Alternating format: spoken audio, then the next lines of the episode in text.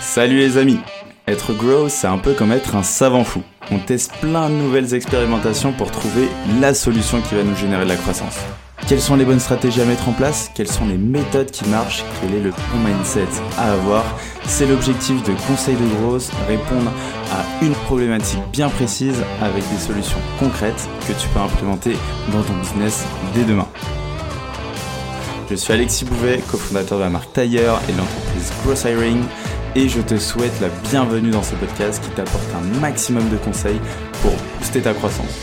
Bonne écoute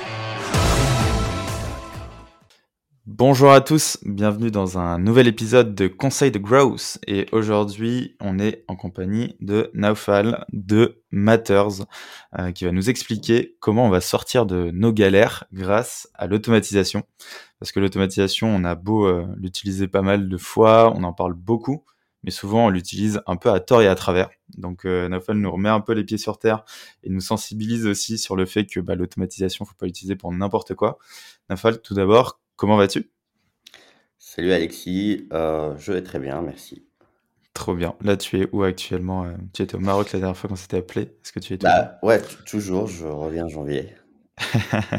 Trop bien. Bon, tu prends tes, derniers euh, bains de soleil avant de revenir. Est-ce que tu peux te présenter rapidement pour ceux qui ne te connaissent pas et pour ceux qui nous écoutent? Bien sûr. donc moi, c'est euh, Naufel. j'ai 31 ans. J'ai fondé plusieurs entreprises avant de, démarrer Matters. Et brièvement, je suis surtout un, expert sur le sujet du growth marketing et de l'automation depuis à peu près 7 ans. donc c'est à travers un peu cette expertise que j'ai pu fonder une, société, un cabinet de conseil un peu 360 sur, sur de, la, data du growth avant de créer Matters où on accompagne des entreprises en, les aidant à trouver les meilleurs freelances marketing. Trop cool. Génial. Du coup, euh, moi, j'avais échangé avec euh, Julien qui m'avait dit de te contacter parce que justement, toi, euh, le côté automatisation, c'est ce que tu aimes bien. Mm. tu utilises beaucoup d'outils bah, qu'on pourra citer tout à l'heure, mais avant justement de se plonger vraiment sur le, la méthode pour mettre en place ça et, résoudre ces galères un peu dans sa boîte, c'est quoi un peu l'état d'esprit qu'on doit avoir À quel moment on se dit let's go, il faut que j'automatise ou non Qu'est-ce que tu nous conseilles là-dessus? Euh, l'automatisation, je vais te dire, c'est un état d'esprit dans le sens où, euh, c'est, euh, c'est une démarche qui vient, en tout cas pour moi, résoudre, des problématiques. C'est-à-dire que, le côté état d'esprit va se manifester dans, je vais constamment être en alerte un peu sur, mes problématiques et me poser constamment la question: «Est-ce qu'en fait, je peux pas le résoudre avec, l'automatisation?» et donc le côté état d'esprit je pense, c'est vraiment l'aspect l'aspect présence, en tout cas dans, la manière de, faire, à chaque moment de, la réflexion autour de la construction de ta boîte, de te dire est-ce que ce pain, est-ce que cette difficulté que je retrouve, voilà, peut être, je peux la résoudre avec de l'automatisation. et tant qu'on garde ça, ben, en fait, on, utilise l'automatisation dans, le bon sens. Euh, versus euh, des, des, use cases que j'ai déjà vus où en fait on fait des choses et après on, mmh on se dit, on, parle avec des gens et c'est ce que je remarque souvent et on va trouver un scénario cool et on a envie de le répliquer et on essaie absolument de, de, de, l'ajouter euh, dans, dans, dans, nos process parce que juste le côté cool ou le côté, voilà, le côté sympa de l'automatisation. Ouais, je vois très bien. Bah, moi, à titre perso, j'ai voulu aussi automatiser, euh, je sais plus, des présentations et tout PowerPoint en me disant, bah voilà, je vais gagner du temps, je vais remplir un petit typeform, etc. Ça me met tout euh, euh, clean. Mais en fait, j'ai beaucoup, je pense que j'ai dû passer une demi-journée ou une journée complète pour que le truc marche à moitié. et au final, je sais très bien que genre sur le nombre de présentations que je devais faire, bah, j'ai genre zéro gagné du temps. donc il y a aussi ce côté, est-ce que le rapport temps passé et impact pour ma boîte va être pertinent. Donc, euh, ouais, je rejoins totalement ce que tu dis. C'est ça, et en plus, euh, souvent la, la problématique, c'est qu'on est aussi euh, dans des écosystèmes growth, parce que bah, je sais que growth hiring, bah, tu es constamment, j'imagine, confronté à, à, à des sujets growth matin, midi et soir. Et je pense dans ton feed LinkedIn, dans, dans les forums ou dans même des Slack, tu vas voir passer des scénarios, des gens qui vont voilà, screenshot, voilà, j'ai fait ça, c'est trop cool. Et en fait, effectivement, bah, nous, on a une ADN, en tout cas dans le growth, euh, growth hacking, ce qui est de un peu regarder toujours, être en alerte, et on a envie de, de, de des fois, tu vois, tu vois ce scénario, tu dis, ah, mais en fait, je peux le faire, et c'est surtout ça dont, dont, je parle. Et des mmh fois, c'est pour ça que je dis que des fois, c'est pas nécessairement pertinent, et que le, le point de départ, c'est pas le, la hype, c'est pas ce que je vais voir sur mon, le post LinkedIn passé, mais vraiment, sur le côté, euh, vraiment, je monte un business, euh, j'essaie vraiment d'identifier clairement où sont mes problèmes et est-ce que vraiment, euh, est-ce que vraiment là, ce que je, vais automatiser va me, me, faire gagner vraiment du temps? Du coup, toi aujourd'hui, comment tu vas identifier et prioriser justement les automatisations que tu vas mettre en place pour ton business ou pour tes clients? Ouais, alors euh, en fait, moi, avec le, le temps, euh, ces, ces, dernières années, j'ai développé une sorte de process. Euh, et je vais être un peu plus concret comme ça, un peu les auditeurs peuvent avoir un truc, un truc activable. pour moi, il y a un process hyper simple qui, qui permet de démarrer sainement dans ce sujet. C'est d'oublier les outils au départ, c'est-à-dire d'oublier le Zapier, le, le Integromat, le, en tout cas aujourd'hui ça s'appelle Make, ou même N8N. Je pense que c'est bien de les citer parce que c'est un peu les outils phares pour les présenter un peu aux, aux auditeurs Mmh carrément, on les mettra dans la description euh, de l'épisode à fond. Donc, euh, il y a trois outils un peu leaders euh, sur ce sujet d'automatisation. Il y en a d'autres, bien sûr. Il y a Pabli et bien d'autres. Mais voilà, on a sur un trio Zapier, c'est assez simple, c'est assez accessible à tout le monde. il y a Make, qui est une sorte d'outil Zapier, mais avec un côté beaucoup plus avancé en termes de possibilités. beaucoup de gens qui sont un peu en, avec 3-4 ans d'expérience en, en, growth ou même un peu en automatisation aiment bien travailler avec. Euh, et tu as NUTN qui est un outil qui coûte pas cher et qui est puissant aussi, avec beaucoup plus de choses. Bon, une fois maintenant un peu présenté, euh, pour revenir au sujet du process, ben en fait, euh, l'idée c'est toujours oublier, donc ce que je disais, c'est les outils, les oublier euh, pendant un instant, et en fait essayer de, de, tout simplement mettre un schéma papier ou sur un, des outils comme Wimiscall ou, ou Draw ou peu importe, Mmh Essayer de schématiser en fait le flux de son entreprise, c'est-à-dire en fait on va on va juste essayer d'imaginer les actions de, l'entreprise. Par exemple, toi monter un podcast, bah, c'est un mmh ensemble de tâches qui sont connectées. et peut-être ces tâches-là, tu peux les définir dans un schéma, tout simplement. Donc, tu peux le faire dans un café, euh, tu peux le faire euh, sur ton ordi. Il faut vraiment que ça soit un, exercice un peu décontracté, mais en même temps, tu poses les choses. Et en fait, en faisant cet exercice, ce qui va se passer, c'est que tu vas voir en fait des interactions entre euh, différentes tâches. Et c'est à travers ces interactions que tu peux potentiellement détecter des problèmes. Il y a des problèmes ou des latences ou des problématiques. Et donc, c'est à partir de là où tu vas identifier une sorte de workflow euh, version initiale avec des zones où tu peux intervenir. Et euh, une fois que tu as fait un peu cet exercice, bah, le, ça devient beaucoup plus simple parce que si tu, tu, identifies, et prenons un exemple concret, par exemple, disons que je veux qu'à la fin de chaque, chaque euh, podcast, que l'invité reçoit un email de remerciement et que à la suite de ça, un jour plus tard, il, il se reçoit un, un message SMS euh, de, euh, de rappel pour partager euh, le, podcast à, sa sortie. Donc, si je prends rien que ça, j'imagine que peut-être pour toi, ça peut te, voilà, ça peut être un sujet d'une heure, mmh mais aussi il faut être régulier. Donc, c'est là où tu vas te poser toi la question de est-ce que ça mérite que j'y passe du temps? Parce que la question suivante, ça serait mais en fait combien de fois je fais cette action par mois? Et mmh c'est bien de, de, restructurer ça à ce niveau-là. Et est-ce que l'output de ça, et c'est ça qui est aussi intéressant, est, est très intéressant? Est-ce que le fait de me rappeler de partager est un output tellement important que ça vaut la peine? Si tu dis oui, c'est que mmh tu as considéré que c'est un pain euh, suffisamment intéressant pour, euh, pour l'attaquer. Du coup, voilà, pour, pour la suite, ben, il suffit du coup de, de regarder l'outil qui va être adéquat Mmh euh, notamment en fonction de tes compétences, en, fonction des scénarios qu'ils proposent.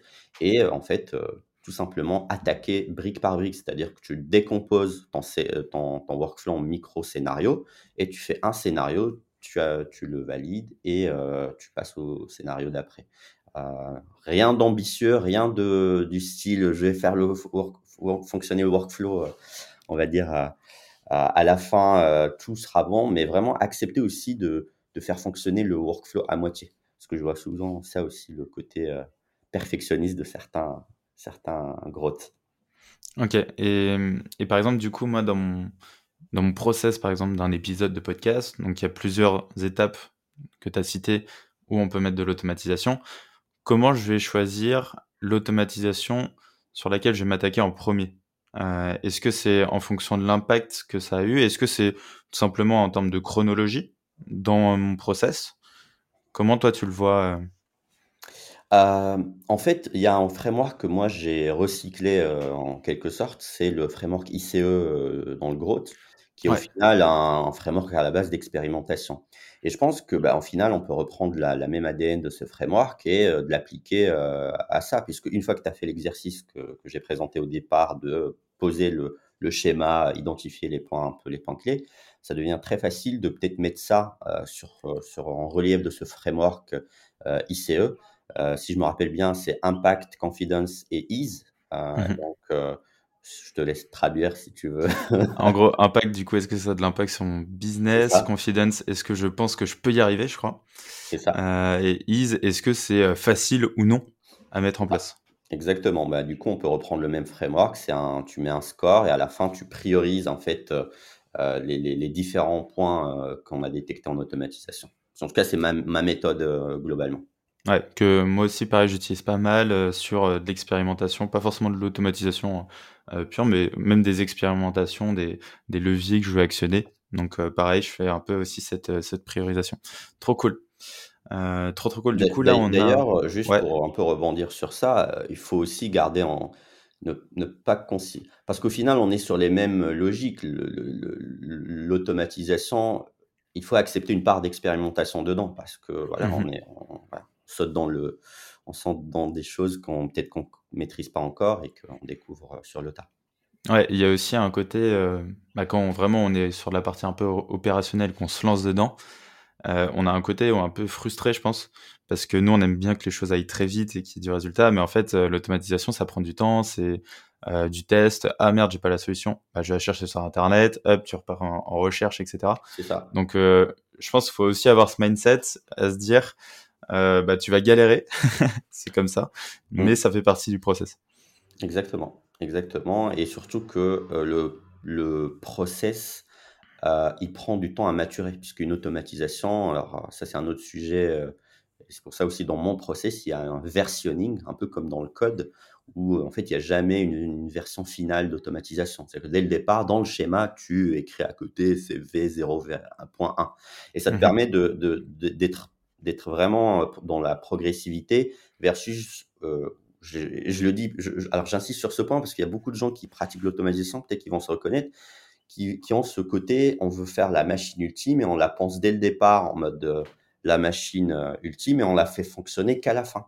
Sauf que on peut toujours s'inspirer d'un peu des nouvelles méthodologies de comment faire un produit avec le côté sprint, avec le côté MVP. Ben, en fait, c'est la même chose. Donc, si on reproduit un peu ces mécanismes-là, on va avoir un, un, système d'automatisation qui va évoluer avec le temps et qui va être de plus en plus pertinent parce que ben, je vais learn, je vais améliorer, je vais adapter, versus des, des personnes qui vont être sur une construction euh, d'une machine. Euh, et le jour J, il appuie sur play et, et là, on se rend compte qu'en fait, euh, il y a beaucoup de choses qui fonctionnent pas. Tout casse. C'est ça. Du coup, là, concrètement, on a, on a du coup notre, notre process, on a les automatisations qu'on veut attaquer, on les a priorisées. Là, si on rentre un peu plus dans le concret, la partie opérationnelle, euh, est-ce que tu as des conseils justement, euh, des, bonnes pratiques que tu mets en place aujourd'hui vraiment quand tu es euh, sur bah, le dur, entre guillemets, tu as dans l'opérationnel? Ouais, dans l'opérationnel, c'est ce que j'appellerais le côté peut-être implémentation ou alors déjà dans une des best practices, c'est c'est vraiment de démarrer comme je disais un petit peu, mais je vais être un peu plus spécifique, l'automatisation par de découpage de scénarios. Genre mmh typiquement vraiment accepter de dire je vais faire une petite heure, je vais faire juste une tâche reliée à une autre tâche. Et, Mmh et, et ça pourquoi? Parce qu'en fait, alors c'est une pratique qui va un peu rentrer aussi dans la psychologie et ça on va tous s'y retrouver. C'est le côté une des pratiques dans, de productivité, d'améliorer sa productivité, c'est toujours démarrer par des micro-tâches, des tâches faciles au départ, avant d'avancer de, d'avancer sur les tâches plus complexes. Pourquoi? Parce que ça va, ça va te créer des shoots de dopamine. Je ne sais, sais, pas si c'est ça exactement la, la, molécule, j'en sais rien, mais en tout cas, ça va, ça va te permettre en fait de valider et d'être beaucoup plus motivé pour la suite versus se frustrer avec euh, une, voilà, un, process qui va être un peu plus, plus complexe. Euh, après, sur l'implémentation, euh, alors sur les outils, là c'est un truc un peu pratique. Euh, qu'on soit tech ou qu'on soit pas trop tech ou en tout cas qu'on n'ait pas des connaissances de code, je pense que c'est intéressant quand on utilise un Zapier, quand on utilise un Make, d'essayer au maximum d'utiliser les, les, modules, euh, en tout cas au départ, les modules euh, natifs. C'est-à-dire, euh, souvent, quand on va utiliser par exemple un outil comme Lemlist ou un outil comme Drop Contact, il faut savoir que dans l'automatisation, il y a deux options. C'est soit, par exemple, sur Zapier ou sur ou sur Make, on a ces outils en mode module existant, donc on a juste à se servir.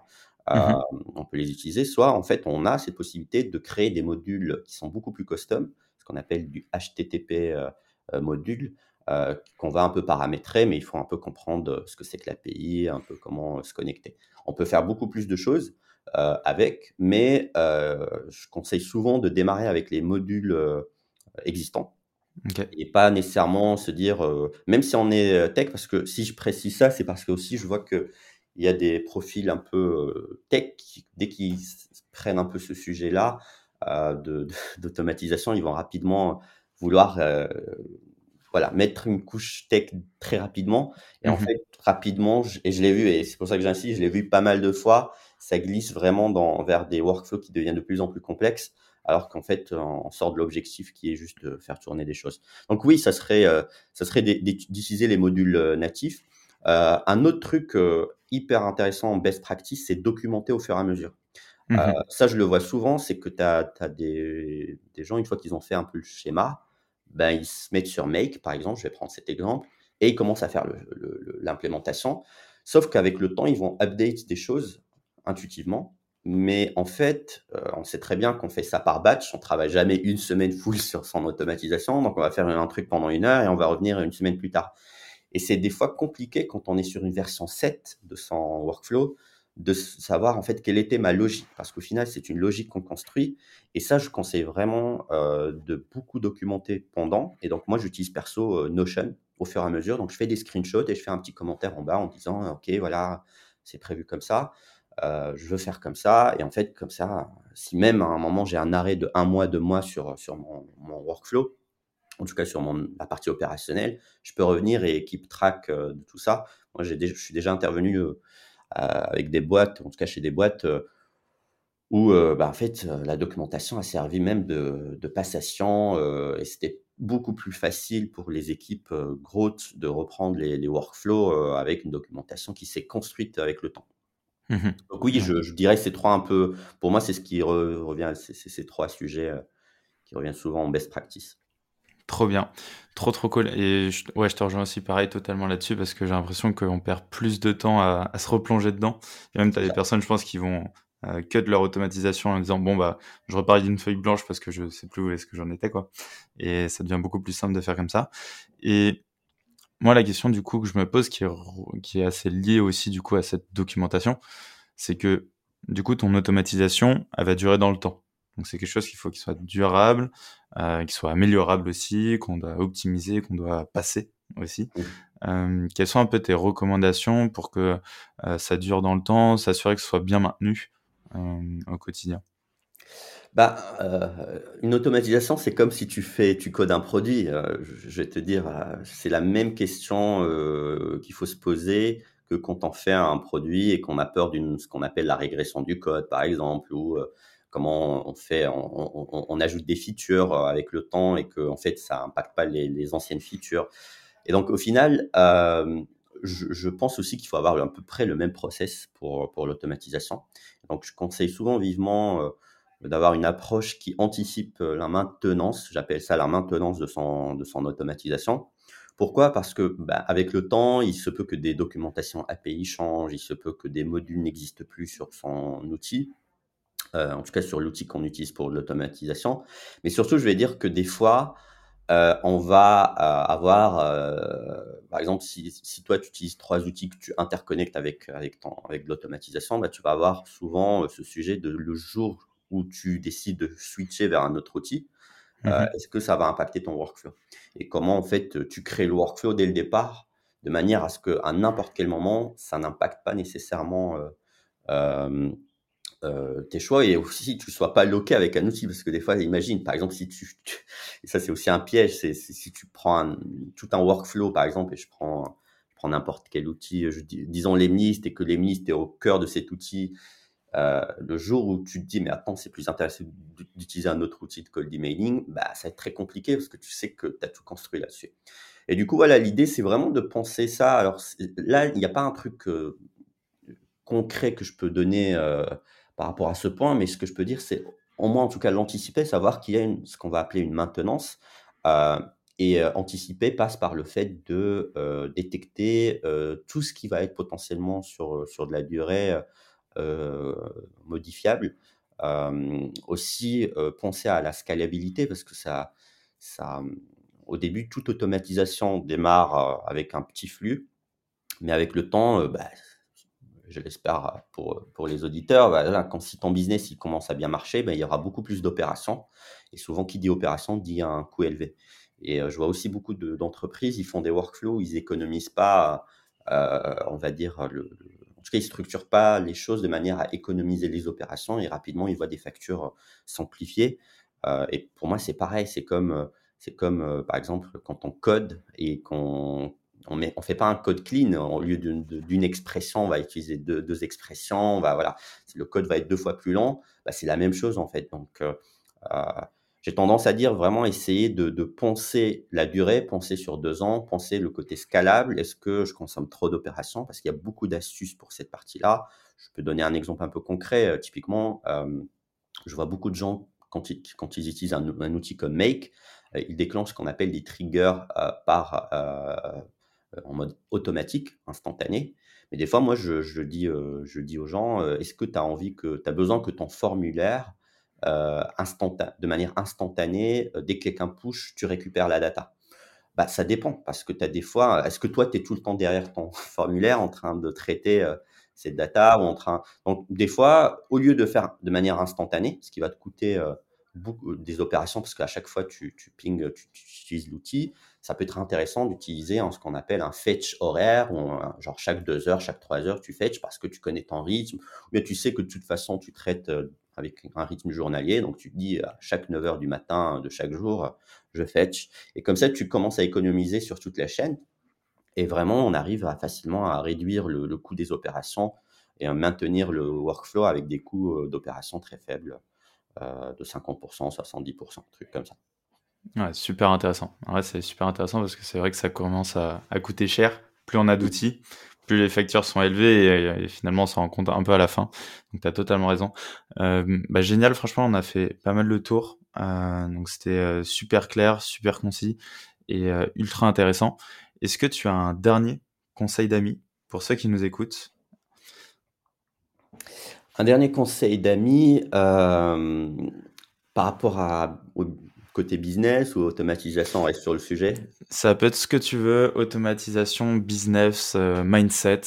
Franchement, c'est bah, le, le, le, conseil euh, sur ces sujets-là, vraiment, euh, conseil d'amis, c'est de toujours, et j'insiste beaucoup parce que c'est du vécu, c'est peu importe ce qu'on fait en termes de, de business ou en termes d'outillage, euh, en fait, toujours chercher à résoudre un problème. Moi, je, suis de ceux qui prennent ça. Et donc, euh, vraiment, j'espère que, que, les, en tout cas, beaucoup de start ou de gens qui gèrent des, entreprises, euh, si des fois ils se sentent un peu retombés dans la hype parce qu'on est hyper sollicité sur LinkedIn avec tout le monde qui fait des choses incroyables, et des fois, voilà, ça donne envie de faire des choses incroyable, c'est bien, mais voilà, toujours se poser cette question, est-ce que je résous un problème? Pour moi, c'est un peu ce qui me guide et du coup, bah, pour moi, c'est le meilleur conseil que je peux donner aux auditeurs. Trop bien. Bah, merci à toi en tout cas. C'était trop cool. Je te dis à très vite et prends soin de toi. Merci. Au revoir. Salut. Ciao, ciao. J'espère que cet épisode t'a apporté de la valeur. Si tu veux me motiver et me soutenir pour faire encore plus de contenu, tu peux mettre 5 étoiles sur Apple Podcast et me confier tes problématiques en commentaire. Tu peux aussi le partager autour de toi si tu penses qu'il peut aider. On se retrouve la semaine prochaine pour un nouvel épisode. En attendant, prends soin de toi.